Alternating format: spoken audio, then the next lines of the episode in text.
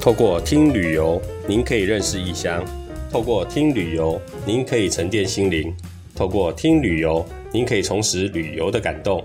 欢迎收听 Hero 细说日本，这集又是我们的瞎聊系列。今天我在和 Angela 一起来聊聊日本相关的话题。嗨，大家好，我是 Angela。好，那 Angela，我们这一集要跟大家聊什么样的话题呢？啊，我们最近不是看了那个大热门的电影《捍卫战士》独行侠的阿汤哥，好看，超好看。从一开始的经典的主题曲出来，然后 Kawasaki 的重机、飞行夹克、雷朋墨镜，勾起了很多人年轻时我们中二时候的最佳的这个对，然后今天在我们这个呃瞎说日本的这个单元呢，要分享伴随我们青春的日本人。哦，伴随我们青春的日本人哇，看到阿汤哥就回想到自己的青春。我们也有青春的，是啊是啊，我们也曾经青春过。对，那我今天想要分享的第一位呢是桂乃花。哦，相扑选手啊。对，但是我想大部分人对这个名字是蛮陌生的。那如果有听过这个名字的话，大概是跟宫泽理惠有关系。哦，对，真的没错哎。因为呢，毕竟相扑不是我们台湾人所熟悉的运动项目。听说相扑这个项目是在神前神的面前表演的活动，是这样子吗？是的，相扑其实在早期古代神话时候就已经是存在的一个仪式。那其实他们就是为了，比如说祈求丰收啦，或者是感谢神明的帮忙啊等等啊。然后所以呢，在神的面前推给神明看的。好，那经过了很多时代的演变以后呢，现在呢，日本人把相扑啊分成了三大类，一个就是我刚刚讲的所谓的神前相扑，神事相扑，就是扑给神明看的。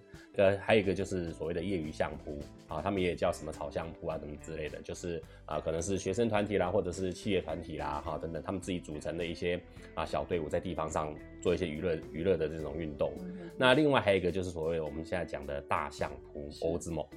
其实等于就是把相扑这种运动当成职业在玩的，也就是现在我们讲的职业队的那种感觉。那这种大相扑的起源呢，是来自于江户时代的时候，也就是说太平盛世之下，大家开始有了娱乐的习惯以后，那当时要盖庙要干嘛的话呢？他们为了募资嘛，那你要募资总是要一些活动吸引人家来嘛，对，所以他们就会用相扑这种方式来做这个募资啊。所以呢，这个就是呃早期大相扑的起源。那这边要讲一下呢，相扑的规则哈，其实它是非常简单的，因为呢，相扑的规则就是呢，只要脚底板以外的地方碰到地板，或者是出界，这样就算是输掉了。但是也是因为它的标准非常规则非常简单，所以它反而是更困难的动作。而且呢，你要想想哦，他们是两个很大的力士在那边推嘛，是对，而且呢，它就在那个图表上面，那个图表范围也只有四点五五公尺的直径这么长而已。对，所以在这么小的环境里面，要很快的把对方推进去，也就是说，他可能要在最短的时间内把他毕生的所学全部都要发挥出来，不然他很快他就会输掉这场比赛。瞬间，对不对？对，一瞬间的拼的是爆发力就对了。对，所以呃，在世界这么多的运动项目里面啊，它应该可以说就是爆发力最强的运动了。对，所以你会发现，有时候相扑真的精彩在什么地方，就是那个决胜就在那个几秒之间，甚至一秒都不到的瞬间，就对方就倒下了。那是非常精彩。那个他们一开始的时候，然后其中一个力士就有点像扑上去对对对对对，然后输了。那个时候我记得好像是桂乃花吧。是不是桂南花？他我记得他是跟小景的比赛吧？小景也是做好动作要往前冲了啊！他看到那个对方要冲过来，他就很顺势的闪身，然后就 往他头上一打，他就点狗对对对对，有时候有时候那种比较小体，那体型比较小的力士，对，他们常常都会出这一招。对对对，因为你犯规，对不对？对啊，他没有犯规，因为你硬碰硬，你绝对是占。弱势嘛，所以他势必会有一些奇招出来。这其实就相扑，就是外行人看热闹，内行人看门道啊。对，它是一个非常有趣的这个运动。呃，我们都知道相扑的阶级它分了很多嘛，啊，它的段位分很多。对对对，其实相扑如果要真的能够一直升到，呃，我们都知道所谓最高阶的就是横纲，对，好，要升到横纲这个位置是非常困难的，因为你要连赢很多场哦。因为现在相扑规则哈，它已经把它定为就是一年我的比赛有六季。六个季节有什么？呃，初场所啦，春场所啦，夏场所啦，名古屋场所、秋场所，然后还有那个九州场所，六个场所来进行比赛。那每一次的那个期间是不是两个礼拜？对，两个礼拜，也就是这个礼拜天开始铺到两周后的礼拜天，总共十五天的时间。那这十五天的时间，每个人每一天都有一场比赛。这十五天里面，你只要赢的次数胜过输的次数，你就会升阶。那讲到这个阶级，它分很多种哦。从你一进入到相扑的世界里面，啊，你叫做序之口，然后呢，接下来就会升到序二段、三段目，然后呢，会升到目下，然后再上去就是十两。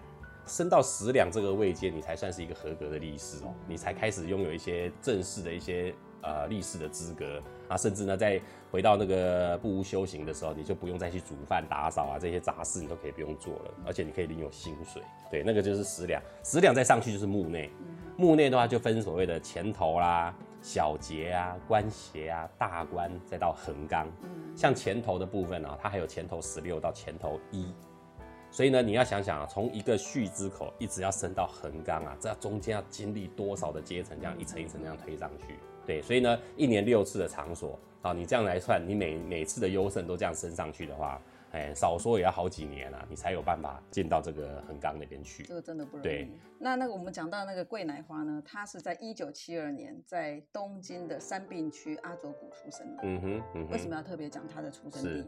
因为那就是我去日本的时候住的地方，所以特别有亲切。那你可以跟他讲说我是同乡哦，他大概不会理我。蹭一下热度。对对对。然后他的爸爸，他的爸爸曾经就是相扑选手，是。所以他一开始进入相扑界，其实应该是说他小时候就很受到瞩目。嗯。然后呢，他进到相扑界的时候又更是特别。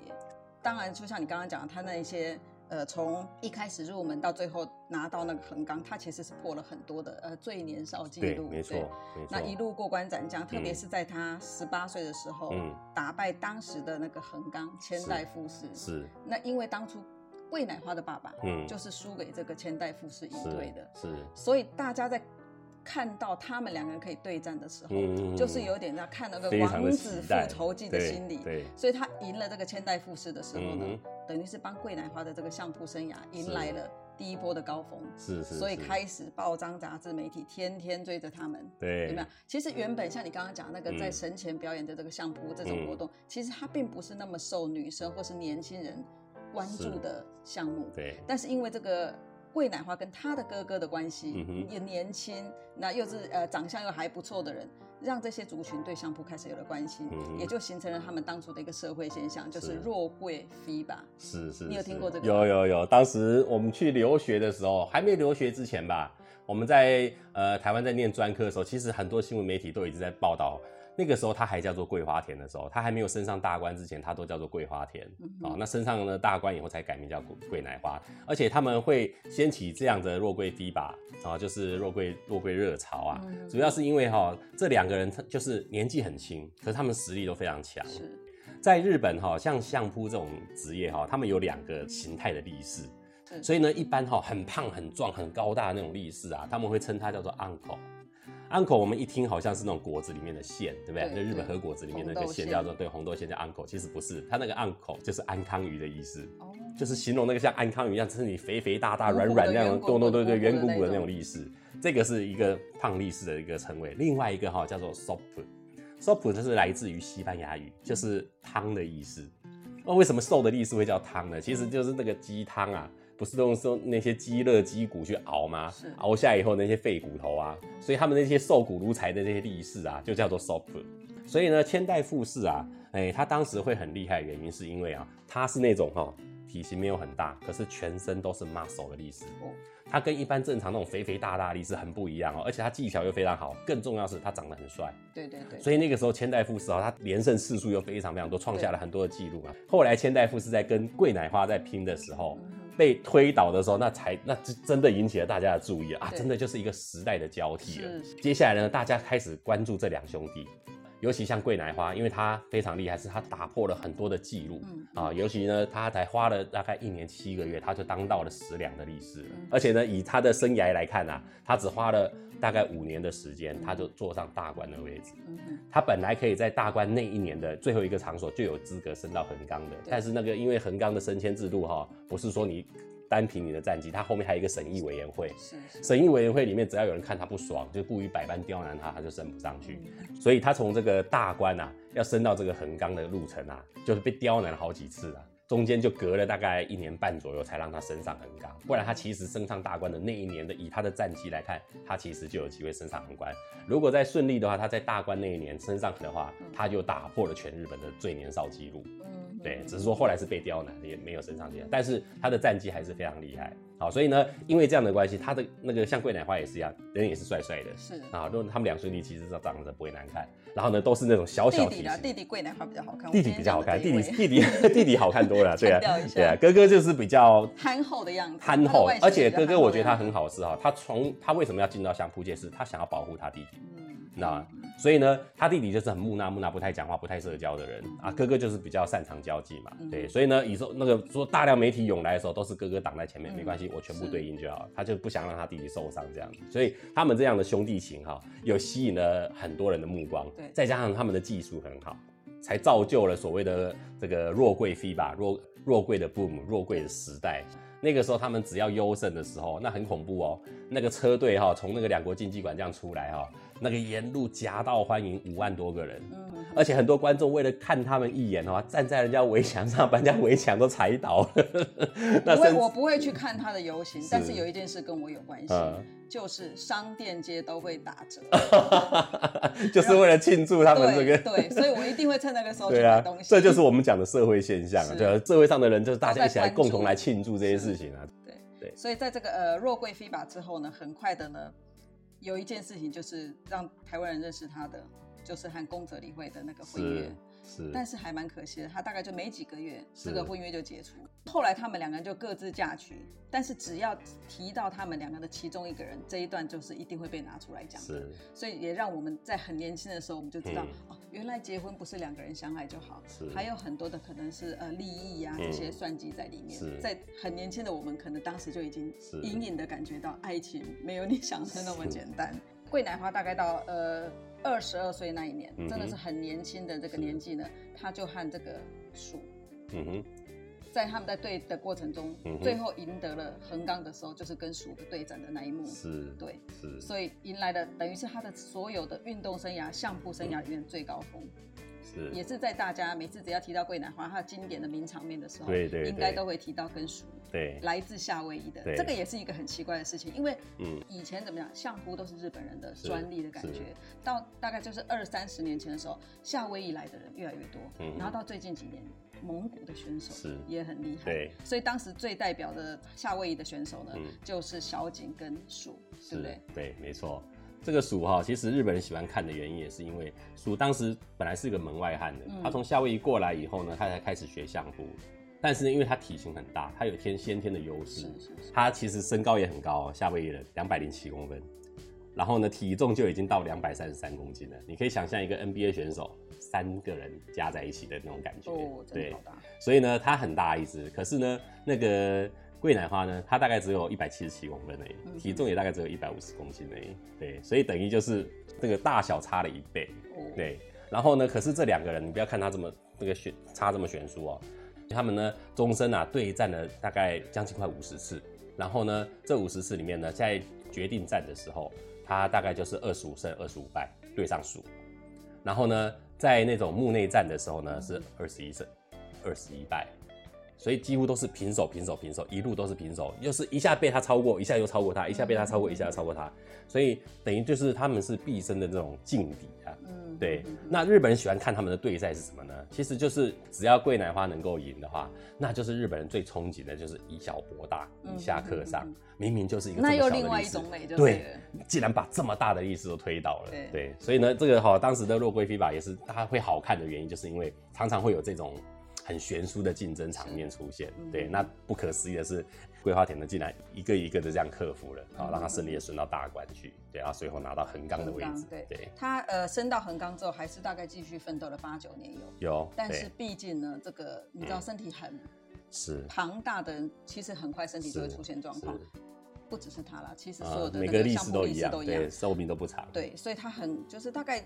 在二零零三年呢，他就隐退。嗯哼，啊，隐退之后呢，他就呃自己成立了桂乃花布屋，就是我们讲的有点像道馆。是。然后去呃开始训练他的。青方，亲方就是我们讲的应该什么师傅吗？对对对，就是师傅或是教练那样培养年轻的选手，才然后当当然他也有参与现场的裁判，嗯，然后跟加入日本相扑理事会做一些工作，对。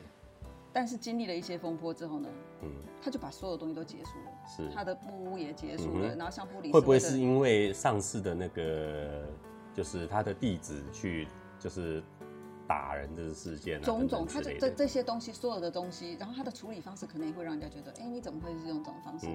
在二零一八年，就是所有跟布呃跟相扑有关的工作呢，他都停掉了，嗯哼，所以。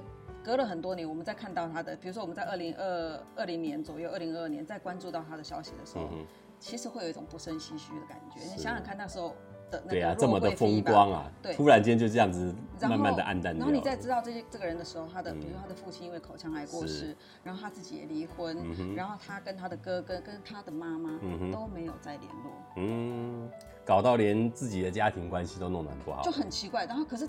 也没有更多的理由说是什么原因造成这些状况。其实后来再听到这些事，真的是不胜唏嘘。真的是不胜唏嘘啊！对啊，不然不然当时那个哈讲到这个若贵兄弟啊，哇，那个不看相扑好像觉得这自己都落伍了。对对啊，而且真的只要他们输赢的时候，我们明明是外国人，我们还跟他一起那边开心，不知道开心。我们只是相亲而已啦，住在同一区的相亲。OK，那接下来呢？呃，我们还想要聊聊什么？接下来讲这个应该是大家都很熟悉的人，铃木一朗以及哦，讲到铃木一朗，应该没有人不认识他了吧？他是在爱知县出生的人，是啊，跟我呢就没有什么亲戚关系。但是呢，我们会从我们会看到这个人，就关注到这个人是以前我们小时候，呃，不是讲有我们以前念书的时候，常常看到一些呃纪录片，是都会讲到这个人。嗯然后我们看到影片都是他小时候，国小国中的时候，每天都有一定的伸展或是一些。你知道一些运动要练，然后他都是他爸爸带着他们，然后连吃的东西，有没有？他吃的东西要吃多少颗蛋、多少淀粉类、多少蔬菜都是固定的。是，那当然以他这样的呃训练方式，他一定是很优秀，所以他在高中的时候他就已经升上了这个甲子园，对，就一定会参加甲子园嘛，优秀的一定是。都会参加有那个甲子园。对，然后呢？在十，他大概在十十九岁的时候吧，他就被指名进入这个职业联盟，嗯，对不对？我们对那个印象很深刻，他的所有的东西，这个影片我们通常甲子园就是大概就是保送职业队的那种比赛，嗯，对，在甲子园的比赛里面，就是很多球探啊，他就开始去找，对，现在很多线上的一线一线选手都是甲子园对出来的，对，一比完以后马上就被挖角走了，对对，所以呢，我但是我一个有一个疑问呢，就是说像我们。在形容父子情的时候，我们就想到啊，朱自清的爸爸胖胖的背影，在月台上爬上爬下帮他买橘子。可是你有没有听过日本人只要常常形容父子情，不管是爸爸说或是儿子说，他们都会说啊，我们小时候可能很忙碌啊，说话的时间不多，但是爸爸只要有空的时候，就会带我到附近的公园、学校去 catch ball。很常听到人家这样子说。所以我想说，catch ball 就是棒球这些都的事情，对日本人来说有怎么样很特殊的？我觉得其实，因为以前就是日本传统社会里面，就是妈妈一定是顾家里嘛，爸爸就是在对到外面外地去工作嘛。那因为爸爸出门的时间都很早，所以我们以前常常讲说，日本的小孩都是看着爸爸的背影长大的。好，礼拜一到礼拜五都看不到爸爸，都看他的背影而已。那可是到了六日的时候，爸爸也想要跟自己的小孩子有一些互动嘛，对。所以呢，他们互动的时候，尤其在小朋友大了以后。平常都没有跟我互动的人，突然间现在要跟我互动，感觉又尤其小朋友进入到青春期的时候会更尴尬，知道吗？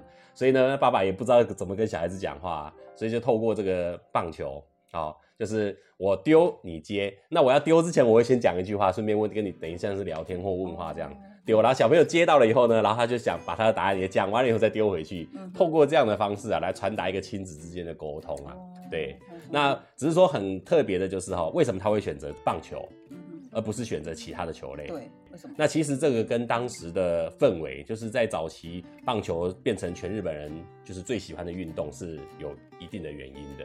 对，那你现在在看那个日本人统计的这种日本前十大受欢迎的运动啊，棒球永远都是排在第一名。真的。对，不管是棒球、足球、网球、高尔夫球什么之类，这些外国的球类啊，都是在明治维新时代时候传进来的。嗯。可是呢，传进来这么多的运动啊。棒球被完整的保存下来，最关键的原因是因为其他的球类运动哈，虽然都是外国人带进来，可是这些外国人来到日本他可能两年后他就回去了。对，那回去了以后，这个运动没有人教了，他就没有办法传开来，就慢慢就没落掉了啊。那可能在几十年后再来另外一个什么契机，才让他再重新再站起来。可是棒球很厉害是什么？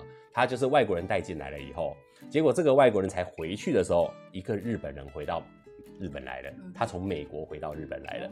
对，而且这个日本人呢，在美国的时候呢，就是跟当地的朋友啊，就是有在打棒球啊，有在认识这些东西的。好，所以他觉得这个游戏、这个运动很好玩，所以他就把回到日本来以后啊，刚好是那个外国人回去的时候，他等于是无接缝的交接了，然后交接了这个运动。然后呢，这个日本人叫做平冈西。那平冈西回来了以后呢，他又到了日本铁道局工作。铁道局有一个很好的地方，就是它腹地非常大，它就很多空地。然后他就把这些多余的空地啊，就做成了这个球场。然后呢，就把他美国学到的这些棒球的知识来教给这些当地的人，然后就自己组成了当时最早的这个棒球队。他组了队伍以后哈，更不可思议的是，在之前他认识的那个美国人，刚好也开了一家运动用品中心。而且呢，他写信过去的时候，那个外国人一看到说啊，你有组成球队了，很开心，直接把整套的棒球器那个用具啊。就这样子寄漂洋过海寄过来，免费送给他们。所以呢，棒球能够在这么多的运动、这么多传进来的运动里面，唯一存活下来的，就是等于是三个奇迹造成的。对，第一个就是刚好它无接缝式的接轨啊，这个刚好有一个日本人回来啊。第二个就是呢，刚好有一个这么大的空地可以给他们做球场，可以让他们练习。第三个就是刚好有人送用具给他们。所以它等于集合了三个不太容易达到的因素，它同时聚合在一起，是天时地利人。对对对对，所以他就创造了这个个啊棒球的这个流行。那尤其呢，因为平冈西他是会英文的人，他当时很多的家长就会邀请他到家里来当家教嘛，教自己的小朋友念书嘛。这些会念英文的人，到后来都考上了很好的大学以后啊，他们也把这个平冈西平常在教他们英文的时候，会跟他们聊到棒球啊什么之类的，他们有把这样的知识带到各个大学去。对，所以呢，这个棒球运动就在大学里面就开始发展起来，然后就开始变成大学联盟啊，开始对抗啊什么之类的，你知道所以呢，那个时候啊，对他们来说，棒球是一个非常高尚的运动，尤其能够家里买一个棒球手套，那个是多么开心的事情。所以小朋友那时候，日本小小朋友小时候啊，其实能够收到爸爸送的棒球手套，那是非常非常开心的事情。也就是这样子，他们对这个棒球啊，他们就有一种憧憬。日本人啊，常常就会在很小的时候就透过这个棒球要互相丢啊什么之类的哈，来培养自己的亲情关系。对，那我觉得很厉害是他那个铃木一阳他爸爸是很积极的作为，他可能觉得自己的小孩子有那个天分，他可能是小小就对小小就开始这样子训练他，然后就按照这种课表来操课这样子，这个所以才造就了现在那么传奇的一个选手吧。可是他的发展跟你刚刚讲那个有点像，就是他他在那个一九九一年进入了日本职棒之后打了九年，是之后他就到美国去，是，对不对？他在那个呃两千年的时候加入西雅图水手队，对。其实一开始他们自己也是有点小没信心，因为日本的媒体啊，你听他们听他们在报的时候，你就可以知道，他们当然知道伊基肉在日本是非常好、非常厉害，可是这一套东西。在国外行得通吗？在美国行得通吗？其实日本人是没有自信的，因为日本人每次都分析这些事情的时候，他们就会说，呃，就是我们日本人的体型啊，跟外国人比啊，怎么样，就是比较小啊，没有那么的壮啊，没有什么那么的结实什么。就他在他还没有出去之前，总会觉得说，我们日本人虽然很厉害，但去到美国职棒。恐怕也是没多久就回来了吧，这样子。对。但是他一去美国就去了十九年。是。他在呃一开始的呃西雅图日水手队，然后后来有换到洋基队，那也是他自己想要寻求一个新的环境，因为他在他那个老东家太久。嗯然后后来还加到呃迈阿密的马林鱼队。对。然后后来二零一八才又再回到他原来的西雅图水手队，在二零一九嗯哼隐退嘛，对不对？所以他等于他在美国职棒待得更久，十九年的时间。这个是很不可思议的事情，就是说在日本，呃，待的时间没有久，反而是在美国职棒发展的久。因为对日本人来说，美国是一个遥不可及的国家。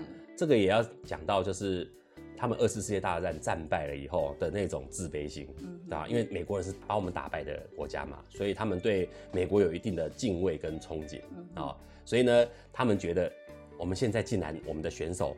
站在美国的领土上，还可以跟他们平起平坐，哎，对，而且还可以这样撑了十九年，而且创造了这么多的佳绩啊，对，所以呢，等于是透过了这个棒球啊，让日本人重新找回到他们的自尊心跟勇气，所以呢，这又是造成哎日本人喜欢棒球的原因，也是，对，所以刚刚提到就是日本人一直都是最喜欢的运动就是棒球，一直都是，对，再加上哈，我还漏提了一个就是，其实就是武士道的精神。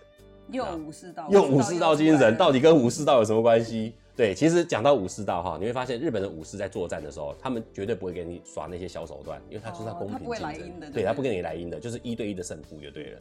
可是哈，在这么多的运动团队运动里面，你有没有发现棒球它很特别？因为它有很多一对一的名场面。这个很厉害的投手对上很厉害的打者，有没有很像就是两个武士准备要对拼，堂堂正正的对打的那种感觉？打击出去的以后，比如说他打到外野去，就是打击手跟外野手一对一的对决。对，所以一个团体运动里面有这么多一对一的名场面的，大概就是棒球而已。好，所以呢，这又跟日本人那种深层的那种武士道精神又有连接到，所以就是可能这些原因啊，造就了日本人很喜欢棒球。有可能，有可能。对，所以呢，那铃木良，我觉得他去美国发展，能够撑十九年啊。他是下了很多的功夫啦，呃，我相信是，你知道什么？因为据我所知，他在他对他自己的工作非常的讲究，是他的手套，他的这些东西对他来说都是，嗯，球棒也好，是他的，他觉得是他。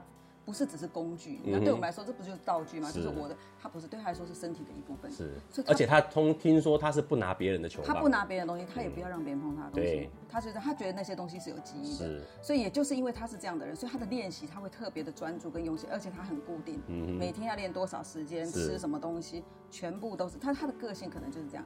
那他连他喜欢听的音乐也是，他这一阵子喜欢听的音乐，他可能好几个月的早上他都要听同一首曲子。而且我看过他的访谈哦，就是说。他的习惯，因为我觉得他这个习惯养成了啊，比如说他上场之前，他一定会吃一颗都是他老婆手做的饭团。那据说他在美国就吃了大概两千五百颗以上，他是他老婆手做的饭团，就是每一次上场前就要吃一颗，每一次上场前就要吃一颗，都可以开便利商店的感。真真的，所以这个就是一个习惯的养成啊。之前也有看到一个报道，就是讲说为什么很多的运动选手就有一些自己特别的癖好，像铃木一郎不是有一个那个钟摆式打法之前。好，他有一个那个伸出棒子那个打法，对对。然后后来人家就有研究哦，你只要有惯性做出这个你习惯的动作的时候啊，你的准确率、你的打击率什么都会提升。就像篮球选手也是一样，他们会有一些自己的动作，可是你做出这些动作的时候，哎，就会加深你自己的那个。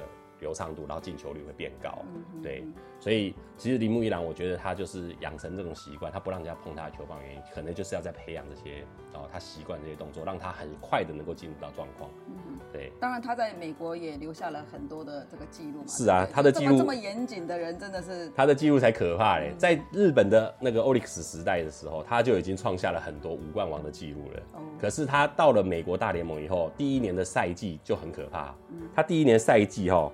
就是在二零零一年的时候，他就拿下了当年的 MVP、新人王、打击王、盗垒王、最多安打、银棒奖、金手套奖。他不是五冠王，他是七冠王。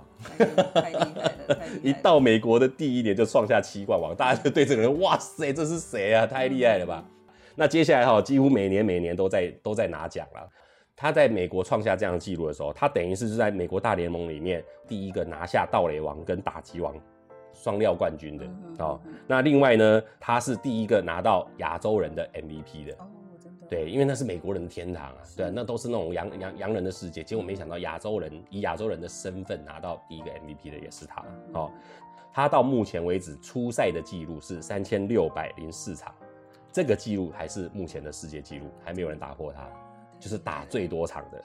那打了这么多场，他也留下了非常辉煌的记录啊，比如说光是在美国大联盟里面。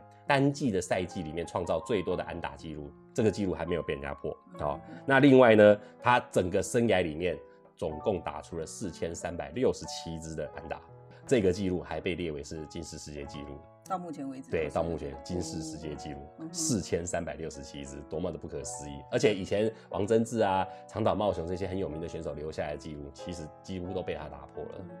对，他真的是还还蛮特别，不过他是。呃，他跟一般的那个棒球运动员比起来，他是相对比较严肃一点点的，就是一板一眼。有点是因为很多运动员其实，在不是球技的时候，常常都会上一些综艺节目、谈话性节目，你在搞笑啊、说笑这种嘻嘻哈哈。但他不做这种事情，他可能在很年轻的时候做过。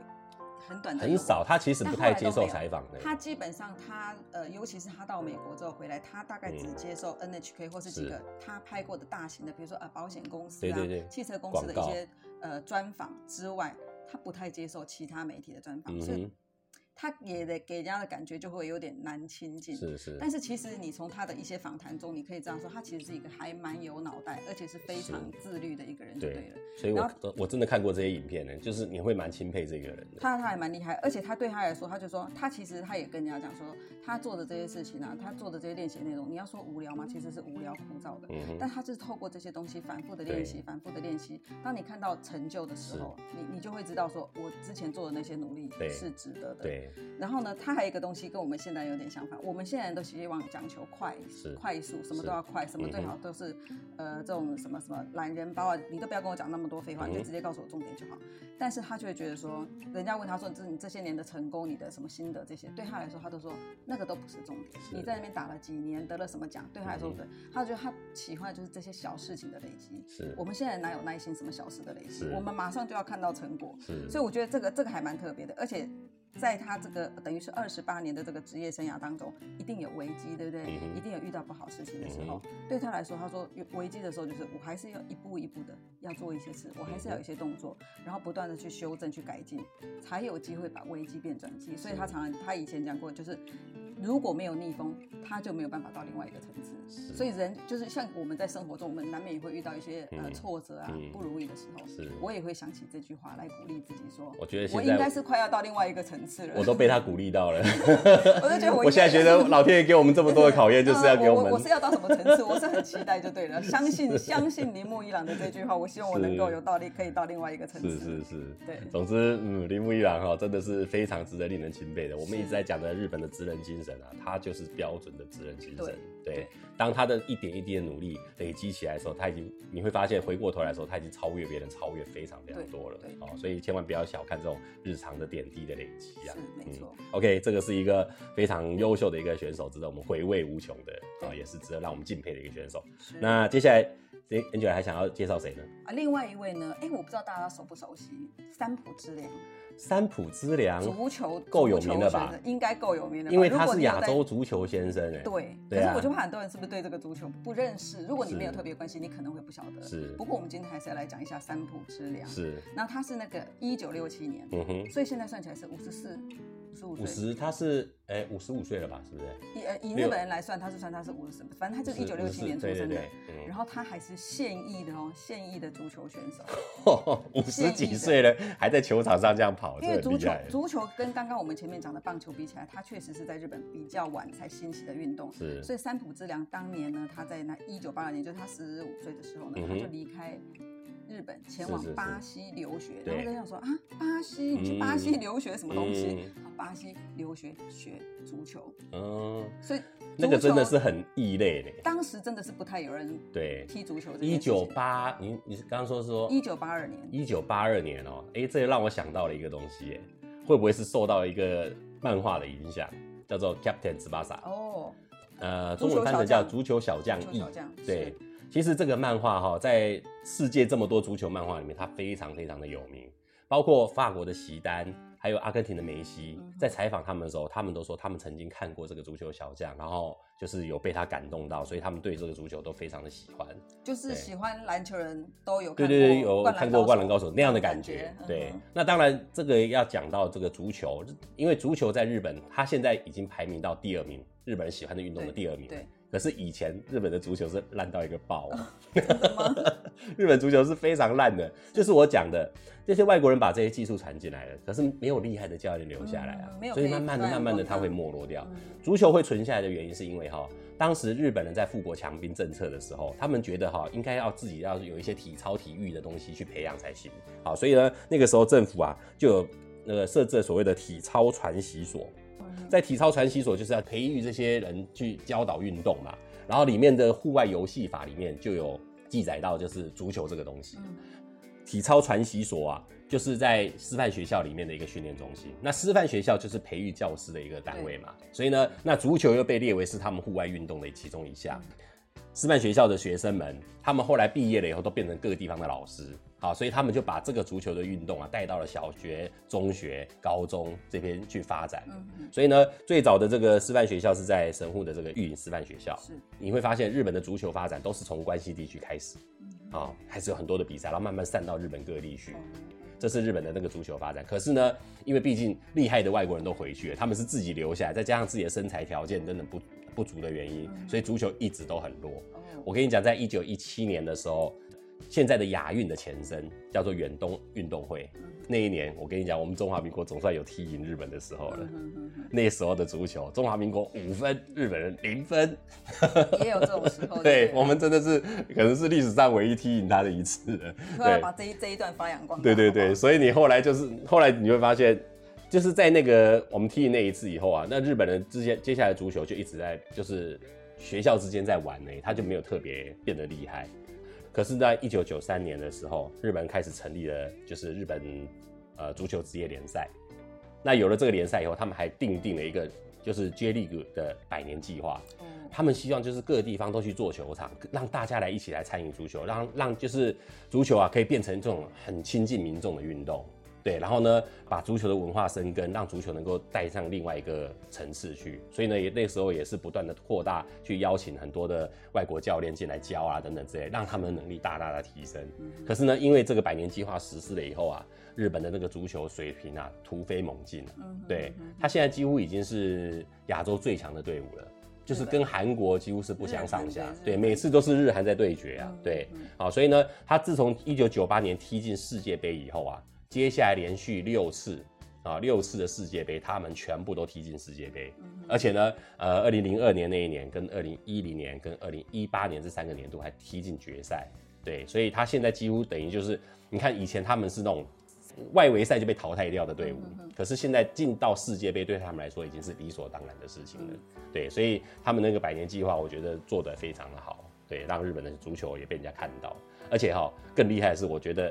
我刚讲到那个大空翼，嗯现在去加油的选手，他们还是会把那个大空翼的海报，就是挂满整个足球场的，所以这个大空翼对他们的影响，我觉得是还蛮深的。是，对。所以呃，那个山浦之良，他十五岁到呃巴西去留学哈，去足学足球这件事情之后呢，他其实在十八岁的时候就已经在当地加入了那个呃职业队。嗯然后他的个性，他的个性就是跟前面我们刚刚讲的这个两位呢是完全不同的个性。他很外向，交友广阔，然后很注重打扮的那一种人。所以他可以，人家有时候也问他说：“哎，那你为什么可以踢球踢到五十岁？”当时人家在问他，他等于说他对自己就是很热情的那一种，然后不轻言放弃。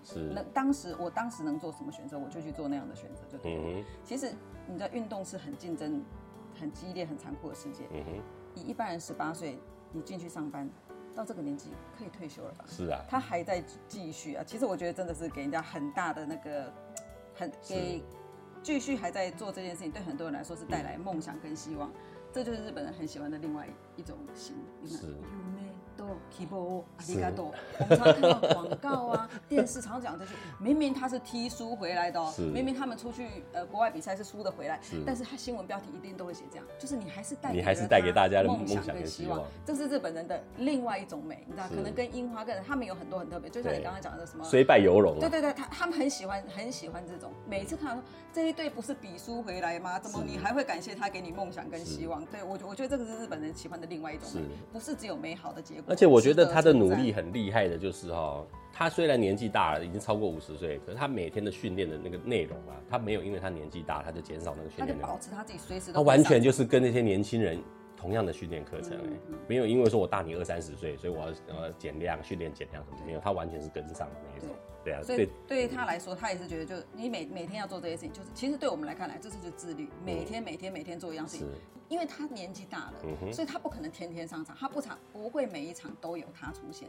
但是你随时要保持着那被叫到随时被叫到他的那一天，你都要能够是很很好的表现的那种。对，然后别人就会觉得说，哎，这个很不可思议，这个你你你踢球踢那么长的时间，是，你觉得你的那个厉害的地方什么？结果他居然讲是说，对他来说这些都是累积的。嗯哼。就跟铃木一郎也是一样，对，跟铃木一郎一样。原来他们对他们来说，他不会觉得说，哦，我今天拿到了什么杯，我拿到什么奖，我多厉害。他们重点是，这些都是小事情的累积，是，对，嗯哼。你就再一次印证，小事的累积很重要，真的。你有小事的累积，你可能才有那个大的成功，大的成就。对对。可是现在人真的是素食吃习惯了，都很不在乎这些小事情哈。可是真的能够成功的，还是这些小事情的累积。对。也就是因为这样累积下来啊，所以他创下的也是很多很可观的战绩啊，而且还在五十。岁又十四天的时候踢进了一球。啊，这个是是职业队里面最高年纪还能够射门射进的 记录，记录保持人，真的真的还蛮 五十岁还能够射门射进去，真的是不可思议啊！而且呢，呃，踢足球踢到现在五十四岁了，仍然还是现役的，这个也又创了一个记录了。这个真的真的是不简单。那九三年的时候，他当然拿下了最优秀选手啦，等等之类的那种。他九三年拿了很多的称号嘛，哦，也那那得分王啊等等之类的。所以呢，那个时候九三年的时候，呃，也被封为是亚洲的足球先生。对对。包括呢，要带他们进世界杯，他也是功劳者之一啊。因为在对阿根，就是整场的这个预赛里面，他踢进了二十七，就是贡献了二十七分啊。对，所以呢，也算是一个贡献很大的一个人，然后带他们进到了这个世界杯的领域去。好，那虽然进了世界杯，第一个进球的不是他，是啊，但是呢，就是前面的这些累积的功劳，让日本队的足球能够被世界看到。这个也是很重要的一件事，所以呢，这个很棒，也是一个非常优秀的球员啊。大家如果有兴趣的话，其实 YouTube 上面啊有很多他们辉煌的战绩啊，哦，从这个呃桂乃花啊，还有一季落的那些。以及我觉得很精彩的影片，就是他对上王建民的时候，对那个应该大家有兴趣的都可以看一下了哈。对，那另外呢，这个三浦之良，如果不认识他的人啊，你只要上网去检索啊，就有非常多有关三浦之良的介绍，对，哦，还有以前他精彩比赛、精彩射门的那些影片都可以看得到。对，OK，那我们这一集呢，呃，介绍了这三个。很厉害的球员，都是陪着我们一起成长。我们真的是就从他们年轻看到他们跟我们一样的 满脸皱纹、满头白发。铃木一朗在球场把帽子脱下来，向那个观众致敬的时候，吓到他整头白发的头发。所以我也是，还有我自己也想一下，我是不是也是这样的感觉？对，哎，不过我现在注意到嘞，你现在早讲的这三个人都有一个共同的特征哦，什么特征？不是直人特征哦。是这三个都是帅哥。哎呀，你到底是在看人还是在看？我跟你说，我我那个我我可以跟你保证，我绝对是外行看热闹的那一种，因为我只是外貌协会而已，你知道吗？那个你们内行的人，有些内行的人他可能看不到，我真的就是纯纯看热闹的。是，对。但是呢，在我们这一次这个回忆我们的青春里面，我们刚刚在前面是不是讲到这个捍卫战士？是。很多电影啊，他出那个续集的时候啊，都人家都说啊，这相见不如怀念。是。但是呢，最近《捍卫战士独行侠》被评为最成功的续集。嗯哼。而且他所有东西都在破纪录。是。破阿汤哥自己的记录，破很多影城的记录、卖座记录等等的。看起来你就觉得，哦，好棒，好棒哦！你看他就是顺利接轨了年轻时代。其实他一直都在他的工作岗位上努力，就像三浦治良这些人一样，一直一直都在做。嗯要不然早就成为死在沙滩上的。前浪啊，那样是不是这样子吗？是，所以其实我觉得三浦之良的例子也好，阿汤哥也好，或是哎，我们之前看一个电影，那什么高年级实习生一样，他们都是属于那种中高龄或熟龄都还在职场努力奋斗的例子。其实我觉得这还蛮感动的，你知道吗？对。所以我们在回忆这个青春的同时，你就会发现年龄不是重点，是你有没有努力付出，有没有不断学习，有没有让你的生命更丰富？是。重点是人生难免遇到挫折、失意的时候。能够依然不放弃，坚持自己的理想跟热情，朝你的那个梦想去努力啊！是，这个可能比你你今年几岁还要再重要，就对了。确实，对不对？没有错。像那个三浦之良，我们觉得啊，他还在现役啊，他很棒啊，怎么年纪最长的足球？重点是球队要不要你？是。公司要不要你？是，对不对？你有没有那个存在的价值？对对对，所以在那个熟龄的人呢？千万不要倚老卖老、自以为是，一直讲自己当年多厉害啊，多什么的。你哎，这个我是不是要检讨一下？然后变成我们要什么？我们要创造跟保持自己的被利用价值，是，对对？不是你自己优秀就好哦，还要懂得跟别人合作，是。然后把这个被岁月磨出来的圆融跟智慧用在待人处事，是。让年龄不是你的缺点，而是你的呃优势啊，是垫脚石，是。让希望我们的那个人生下半场可以有更好更新的格局啊，是。就像那个电影里面那个阿汤哥的上司不是跟他说，嗯哼，就你们这些人迟早会被淘汰嘛，因为有那个无人机，对不对？是。那个希望大家，我们自己都一样，嗯哼，被淘汰、被不需要的日子呢，这个晚一点到来。是。对我也可以跟他说，maybe。But not today。我们今天回忆轻松讲到最后结论，这样会不会太严肃了一点？可是我觉得还是连我都有被鼓励到的感觉了。是吗？确实，对人生就是要抱着一个正向的态度，然后不断持续、持续的努力啊。对，我想最后的结果一定都会是好的。希望是这样，对不对？朝着这方面来努力吧。是 OK，好，那这集呢，非常谢谢 Angela 来上我们的节目。对，大家也谢谢 Angela 给我们分享了这么多她的心得。外貌协会的心得，呃，也很好。OK，好，那这一集呢，我们就跟大家介绍到这边。那喜欢我的内容的话呢，希望大家给 Hero 五颗星的评价，并且追踪我的频道。有想指教的地方，还是有比较想听的内容，也可以留言告诉一喽。那这集就跟大家说拜拜喽，拜拜拜拜。